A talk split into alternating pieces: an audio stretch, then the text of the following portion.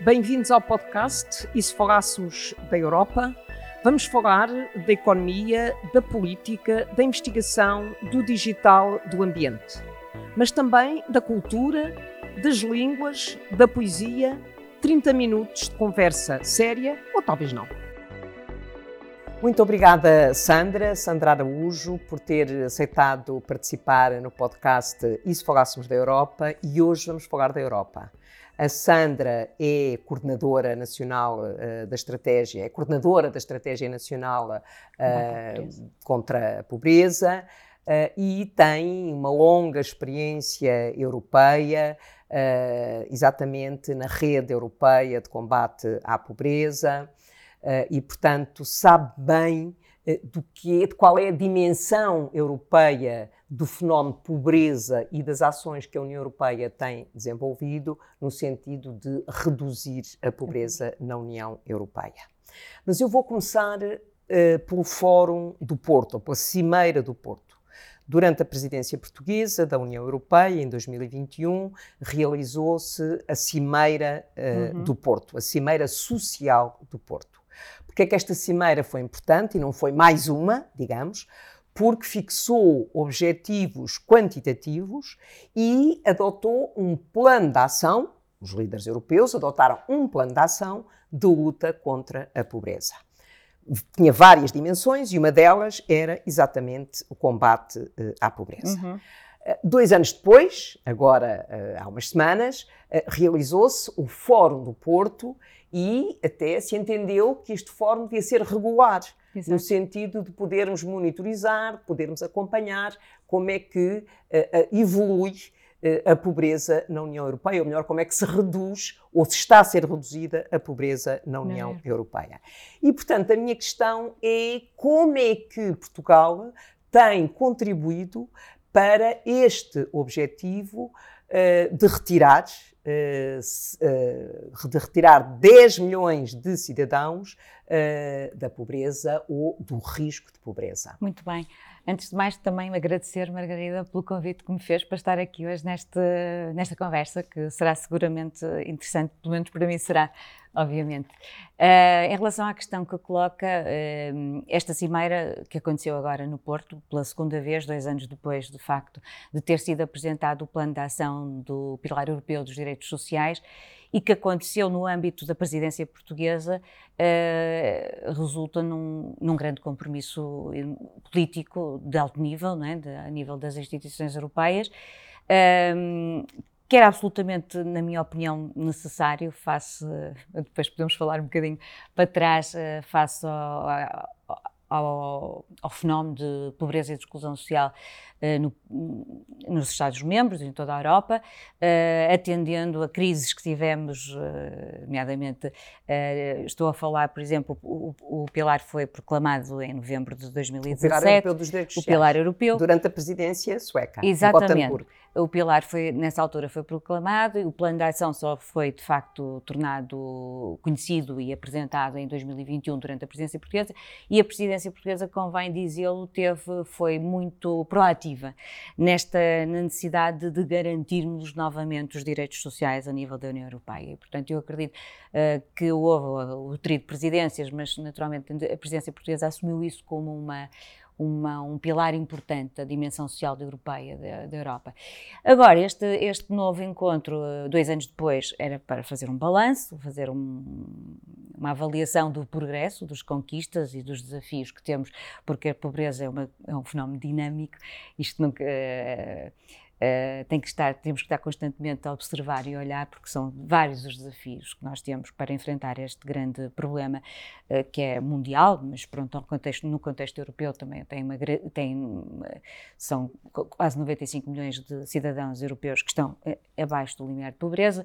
Em Portugal também temos uma taxa muito significativa e muito expressiva de, de pessoas em situação de pobreza e, portanto, esta cimeira, novamente no Porto, já não no âmbito da presidência portuguesa, mas porque Portugal assumiu aqui este compromisso de fazer a tal monitorização do progresso do pilar. E, e acho que o, o, nosso país tem, de facto, no contexto da União Europeia, tem sido um daqueles países que tem sido mais proativo, na verdade, nesta na necessidade de haver uma convergência e a Sandra sabe do que está a falar porque tem uma experiência uh, importante na rede europeia desde há alguns anos esta parte. É sim, pois eu tenho quase três décadas para trás, uh, quando eu comecei, quando eu comecei a trabalhar, aliás, eu comecei a trabalhar num projeto de luta contra a pobreza no tempo dos projetos de luta contra a pobreza, em 1994, na zona de, do Centro Histórico de Gaia, tive dois anos anos do início da minha, da minha atividade profissional como técnica de um projeto de luta contra a pobreza e depois ingressei, uh, não, isto em 92,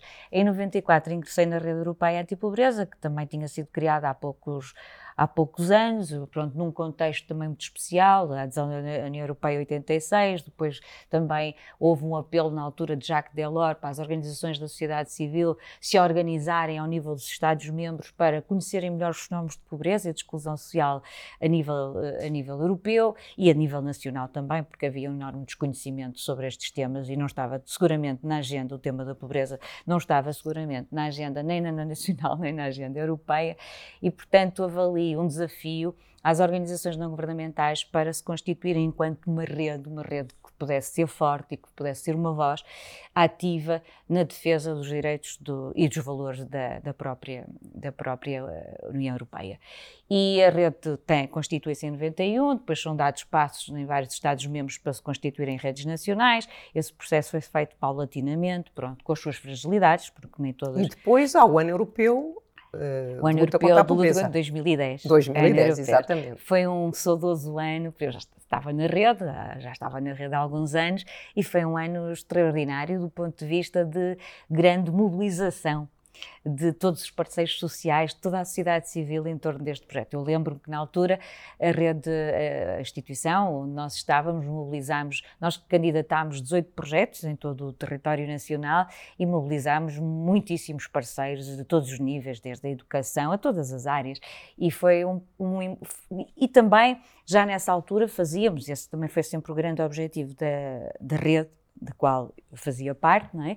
Uh, europeia, a grande ambição de haver algum lobby e influência política em torno dos temas, dos temas do tema da pobreza, o, as questões da pobreza na agenda política. Exato e para que fosse assumida esse compromisso ao nível de todos os Estados-membros, a luta por uma estratégia europeia de combate à pobreza, que ainda não está perdida, ainda temos um pilar e já vamos falar sobre ele e sobre a importância de termos este pilar. Mas o objetivo dos anos europeus é esse mesmo, é no ano, digamos, ano europeu de luta contra a pobreza, desenvolver projetos e colocar o tema na agenda e na agenda europeia. Ou seja, o tema não se esgota nesse ano. O objetivo claro. é fazer um balanço, e isto acontece com todos os anos, da juventude, das competências, etc.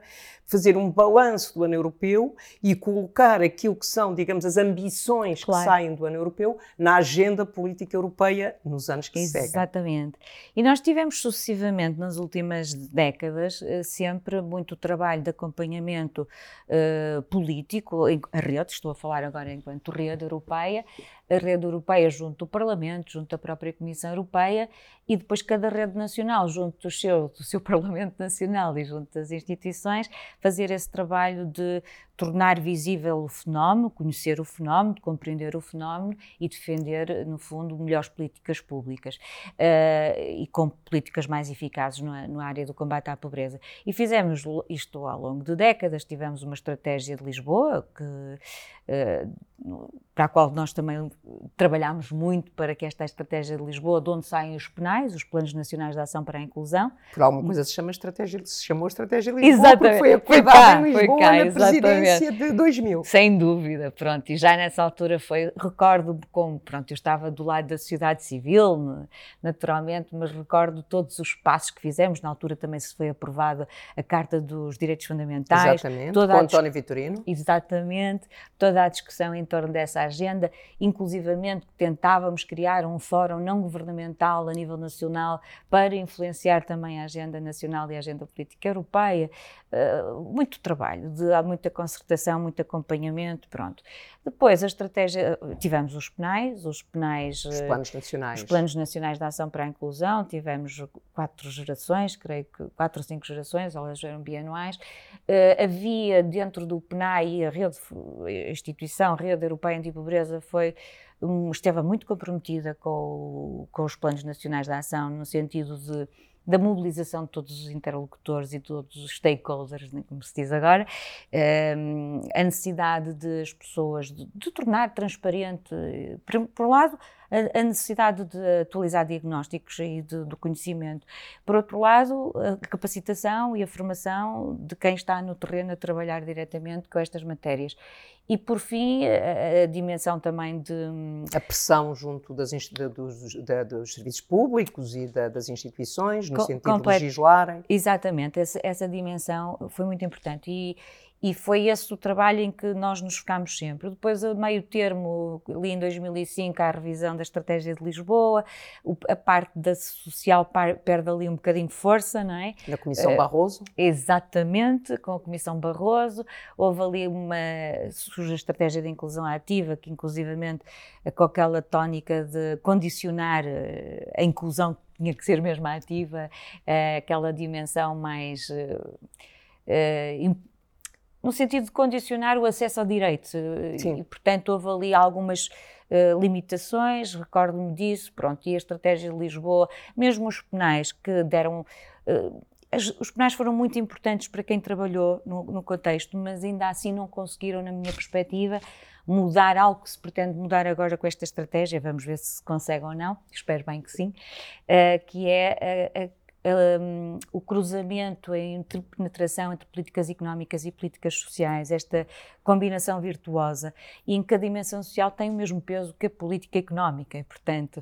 Nós é... agora estamos na revisão das regras de governação económica, estamos, temos vindo a insistir há muitos anos, e, uh, e os socialistas há muitos anos que insistem nisso, da necessidade de valorizar a dimensão social no exercício, no chamado semestre europeu, europeu. ou seja, no, pacto, no âmbito do Pacto de Estabilidade e Crescimento. Claro. E agora que se prevêem a revisão das regras, temos uma proposta da Comissão em cima da mesa, uh, estamos a insistir Nesse no sentido. sentido. exatamente de valorizar a dimensão social e ter em conta o pilar europeu dos direitos sociais. Essa foi uma luta de, de há muitos anos, não é? Esta dimensão do, do Triângulo de Lisboa e a importância da...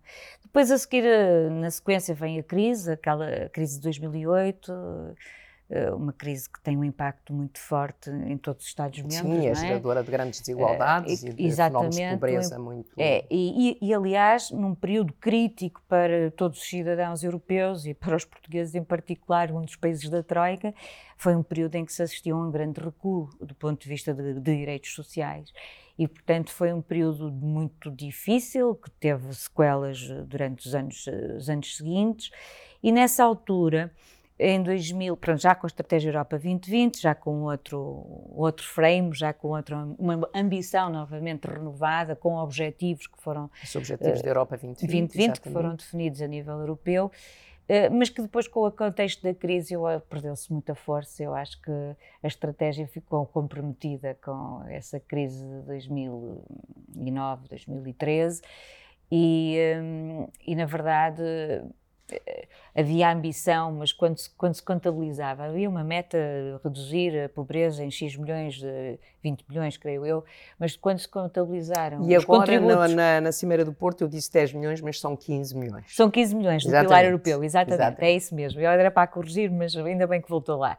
Uh, nessa altura, ainda na estratégia uh, de Europa 2020, havia essa ambição, também os Estados-membros tinham que se comprometer. Mas quando foram feitas as contas, percebeu-se que o, o, compromisso dos Estados-membros era muito abaixo daquilo que tinha sido traçado. E de maneira que. E daí surgir depois, já em 2017, um novo, um novo, a proclamação do Pilar Europeu, porque eu acho que resulta um bocadinho também das aprendizagens, das lições da crise, fundo da crise profunda eh, que a Europa viveu eh, e das consequências que ela teve e da forma como também se enfrentou essa crise, não é? uh, com as políticas de austeridade. Exato. E os... Não, e que hoje claramente se percebe que foram geradoras de grandes desigualdades. desigualdades. E de facto, a Cimeira de Gotemburgo, na presidência sueca, em que é adotado o Pilar Europeu dos Direitos Sociais, Sim. de certa forma marca uma inversão uh, na questão da, dos direitos sociais, de retomar os direitos sociais, porque é de retomar que nós estamos a falar, não é sequer de progressos nos direitos sociais, é retomar direitos perdidos e, de certa forma, avançar na, na, na luta contra as desigualdades e, que e tinha uma portuguesa como relatora do, do, do Pilar Europeu, Maria João Rodrigues. Maria João Rodrigues. Maria João Rodrigues. Maria João Rodrigues era a deputada relatora. Exatamente, a relatora, era Maria João. Uh, nessa altura nós acompanhámos muito, essa, percebemos que o pilar europeu uh, pronto, tem uma, é uma enorme ambição, é uma renovada naturalmente, uh, como disse não acrescenta grandes, mas dá orientações a um bom guia uh, para não os Estados não acrescenta grandes relativamente a direitos já adquiridos, adquiridos e que, entretanto, tinham sido desvalorizados. É isso mesmo, pronto. Mas é um, é um excelente guia, uh, 20 princípios, 20 direitos, 20, mais 20 princípios que estão ali estipulados e que todos os Estados-membros devem servir, devem seguir como orientação para, para o desenho das suas políticas públicas nacionais.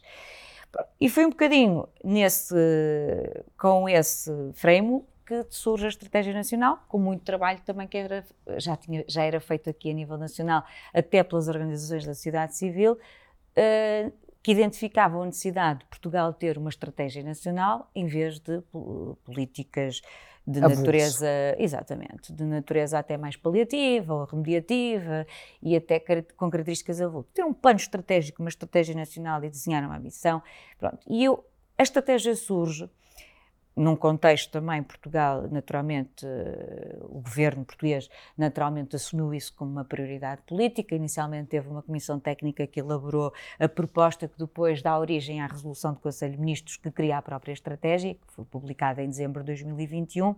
Essa comissão técnica foi constituída por pessoas que há muitos anos também acompanham estes temas, desde investigadores. Gente também de vários ministérios. Completamente, portanto, exatamente, havia essa, havia essa pluridisciplinaridade também. De, e digamos quais são os pilares-chave dessa estratégia? Desta estratégia. Uh, a estratégia está, tem seis grandes eixos de intervenção.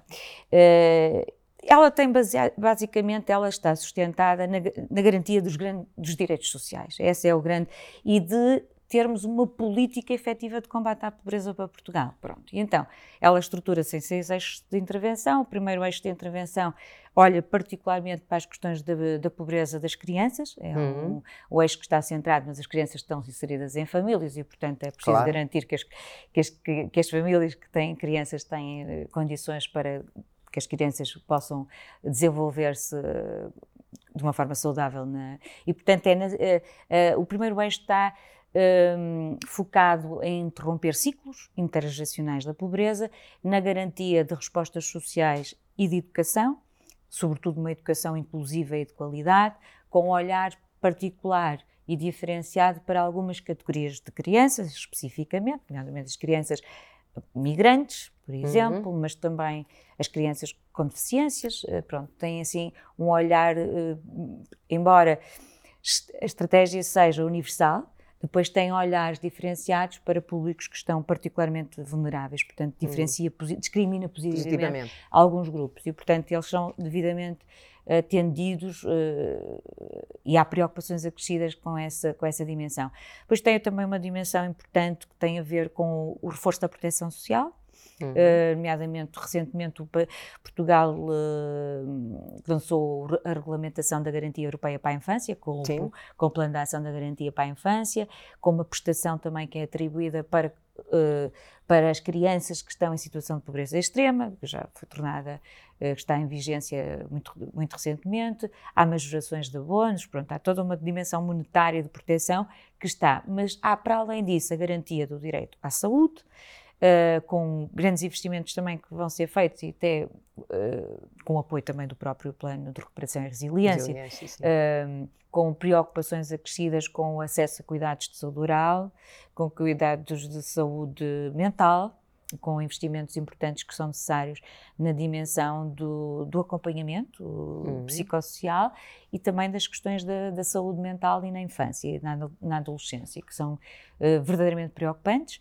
e que precisamos de olhar para elas com, com, com outro olhar e com investimento, é? com recursos uhum. e com investimento. Isso está devidamente sinalizado no diagnóstico e estamos a tentar canalizar no âmbito da estratégia financiamentos que estão previstos no PRR para fazer esses investimentos. Pois é também a, a, dimensão da habitação, é uma também das preocupações, naturalmente a garantia de condições dignas de habitação. Pronto. Está a colocar a questão da habitação e imediatamente eu colocaria a questão da pobreza energética. Sim. Que é, que é um conceito, digamos, que está é. bem definido. Completamente, uh, neste momento, que, ainda mais no contexto que estamos a viver. Exatamente, que se agravou mais, com, é, uh, com é. o aumento do preço eu, da energia. Eu, não, eu vou, vou, falar da pobreza energética muito brevemente para retornar o raciocínio. Certo, mas em relação os, à pobreza energética, é, é, efetivamente a pobreza energética, Portugal é também um país em que a taxa de pobreza energética é muito parecida à taxa de pobreza, portanto é bastante elevada também. Uh, e, além de mais, até pode estar, uh, se calhar, até um, subestimada, na verdade, porque os hum. problemas da. Uh, neste momento tomam ainda outra expressão na medida em que temos o aumento dos preços dos, de energia e, e, portanto, Portugal está a desenhar uma estratégia de combate à pobreza energética também, que vai decorrer em paralelo com a estratégia de combate à pobreza. também tem e que vai ter, no PRR. Exatamente, e que vai ter interseções com, com, com, a Estratégia Nacional de Combate à Pobreza, naturalmente. Dentro da Estratégia de Combate à Pobreza, há medidas específicas que têm a ver com as questões mais eh, de, desde intervenções nos edifícios, no, no, que estão previstos também com investimentos PRRs, a tarifa social de energia é também uma das dimensões que estão previstas, portanto, há, uma, há ali uma participação do Ministério do Ambiente e da Ação Climática. Mas permita-me que lhe diga, nós temos um grupo de trabalho no Parlamento Europeu que acompanha a execução dos PRRs em todos os Estados-membros da União Europeia. E ainda a semana passada tivemos uma audição com a Comissão Europeia, que apresentou, digamos, o estado da arte nos 27 e deu como bom exemplo a, a, estratégia portuguesa de luta contra a pobreza energética. Ai, fico muito contente, muito Exatamente. bem. Por acaso tive a semana passada a reunião com o Ministério do, Ambiente e Ação Climática, precisamente para vermos as interseções entre as... É, que é também um dos meus papéis neste momento. Portugal tem pois. várias estratégias e neste momento em vigor, e a estratégia de combate à pobreza tem que dialogar construtivamente com todas as outras estratégias que estão em curso e temos que alinhar os objetivos e definir bem as nossas metas e percebermos para onde é que vamos. Portanto, tem que fazer temos... essa coordenação interministerial. Completamente. E depois temos que ter um bom sistema, depois, de, como dizia bem, um bom sistema de indicadores que nos permita uma monitorização verdadeira da estratégia, sendo que eu estou verdadeiramente preocupada, para além daqueles indicadores habituais, aqueles indicadores de natureza mais qualitativos que nos possam permitir efetivamente a mudança na vida das pessoas. Até que ponto é que esta estratégia vai ou não vai ajudar a resolver o problema do, do cidadão que está e que precisa efetivamente de ter esperança. É disso tudo que se trata.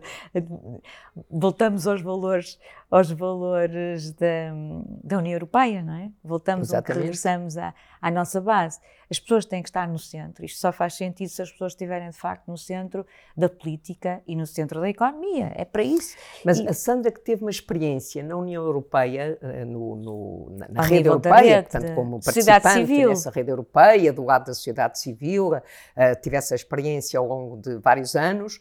Uh, como é que vê hoje, eu diria, a influência dessa estratégia europeia nas políticas nacionais. Sim. Porque eu acho que a Sandra foi muito clara uh, até agora.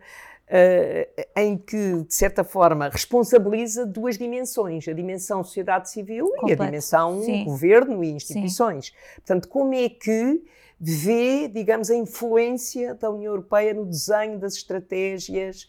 Uh... Eu vejo como muito positivo. Eu acho que Há muitos uh, indicadores, muitas iniciativas que influenciaram muito positivamente políticas nacionais e que até deixaram testemunho e, e, que neste momento o próprio pilar ele é, como dizia, completamente inspirador para a montagem e a arquitetura da Estratégia Nacional de Combate à Pobreza.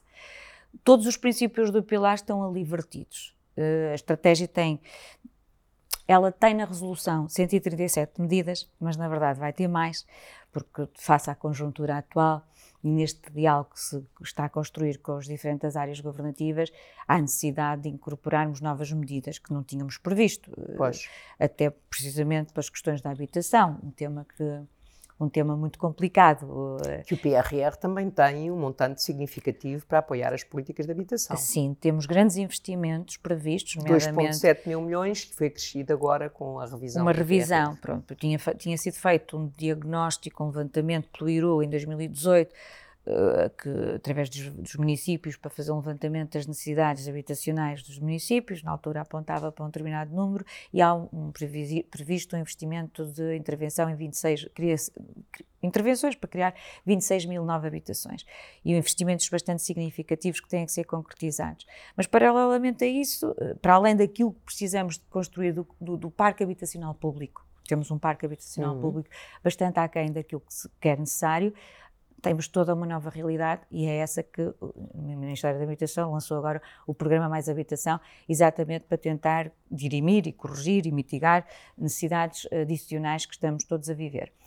Mas isto para dizer, respondendo à sua pergunta, eu uh, e, e, creio que o pilar europeu é, não é o único, temos os objetivos da Agenda 2030, que Sim, também é claro. outro instrumento muito importante e que até ao nível político, mas também ao nível municipal, tem havido grandes alinhamentos uh, e compromissos com os objetivos da Agenda 2030. Também é altamente inspirador e, como diz, mobiliza todo, toda a gente. E com o pilar europeu é exatamente a mesma coisa, e com a estratégia nacional de combate à pobreza. É uma estratégia do governo, sem dúvida, mas eu tenho a consciência que ela só poderá ser efetiva se todos, se for uma estratégia de todos nós, de todos nós, de toda a sociedade, se todos a assumirmos como nossa. E porque a pobreza diz respeito a todos nós também, é um problema de sociedade. E, e, e essa, de facto, é o exercício de, da alavancagem da estratégia que eu quero construir, naturalmente, que as pessoas percebam que eu não posso prescindir de, de ninguém para, um, para uma operação tão importante quanto esta. E, Neste momento estamos a fazer alinhamentos, depois há bocado interrompi o raciocínio. O eixo do eixo tem a ver com as transições, eh, as transições entre a educação e o mercado de trabalho, que é um problema os jovens hoje em dia, eh, uhum. como sabe, para além de terem a questão do emprego, do acesso ao emprego, a questão da precariedade laboral. Eh, pronto, temos um problema que está diagnosticado e precisamos de intervir nesse nível e, portanto, a estratégia tem ali alguns programas, robustecer, robustecer alguns programas que já existiam e, e, olhar também com um olhar também diferenciado para determinados públicos mais, mais afastados do mercado de trabalho. Uhum. Há, há, grandes investimentos também no âmbito do PRR, mas também do PT 2030. Uhum que neste momento estão a ser direcionados para elevar as qualificações dos portugueses, porque independentemente dos ganhos das últimas décadas, a verdade é que ainda temos, e Sim, no claro. contexto das transições, das duplas transições, da dupla transição... Clima e digital. Completamente. Torna-se ainda mais necessário, por isso é que eu lhe dizia, isto, isto, é, um, isto é muito dinâmico. Nós temos que estar constantemente a atualizar diagnósticos e a, a corrigir e a efetivamente, às vezes desenham-se políticas que estão bem intencionadas e que depois não se conseguem, na prática, ter os resultados que nós gostaríamos.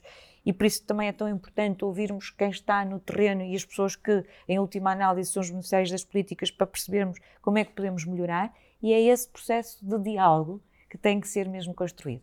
O terceiro objetivo, eh, ou melhor, o terceiro eixo da estratégia tem a ver com o eixo do emprego, do uhum. trabalho, nós temos também em Portugal uma taxa de trabalhadores crescente de trabalhadores são pobres e é uma taxa bastante significativa. E a agenda do trabalho digno também pode é, contribuir significativamente. Vai contribuir, eu, estou, eu estou segura que irá contribuir.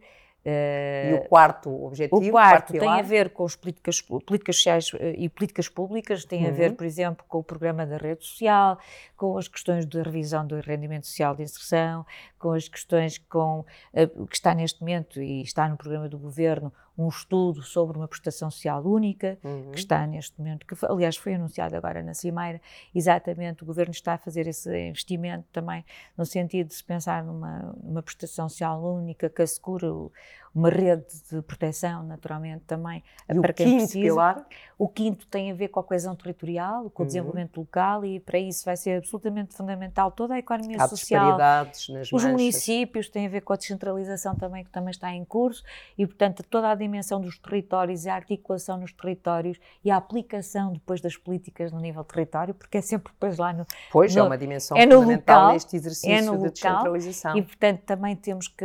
E depois o último eixo, que é o eixo 6, é o eixo de tornar a, este desafio, a fazer da luta contra a pobreza um desígnio nacional. E assim, é o eixo que me permite também a mim dar alguma criatividade, pronto, no sentido de promover, promovermos uma, uma nova visão sobre o que é que significa erradicar a pobreza e construir essas alianças. Construir as alianças com todas, com todas as organizações, desde a comunidade científica até às empresas, que não podem ficar de fora também sim, sim, claro. deste, deste grande desígnio nacional, e depois toda a, toda a economia social. Portanto, mas temos grandes, eh, temos grandes investimentos estruturais que estão em curso, provavelmente só vamos poder ver resultados, portanto, plano de ação é 22-25, muitos dos investimentos, como disse, estão associados até financiamentos e investimentos do PRR, portanto... O, do PRR tem que avançar. Ele está em curso, não é? em áreas que. Não, eu estou a dizer, eu... os do PRR têm oh, que avançar antes de 25. Não, não, não, tem que terminar. Exatamente, exato, 26, não é? Exato. Eu estou a dizer é que o, o, plano de ação da estratégia é 22, 25. Exato, exato. PR, eu percebi isso, só estava a colocar uma questão é nesse que é sentido. importante. O que dá um boost também, porque eu sei que estão a acontecer reformas estruturais, assim, é, estas coisas é sempre muito relativo. Nós queríamos isto tudo para hoje. Tudo Sim, que era... mas a Sandra foi a primeira a referir a certa altura que o impacto só se vê, uh, só é se vê a seguir. E, é portanto, isso. precisamos de tempo para construir uh, muitas das operações que estão a ser e para ver os resultados e para ver resultados é verdade muito obrigada muito obrigada por ter estado aqui a conversar sobre a Europa e a conversar uh, sobre a luta contra a pobreza na Europa Passou e em. Portugal e desejo boa sorte e bons resultados para a implementação foi um prazer muito obrigada Margarida muito obrigada. até breve então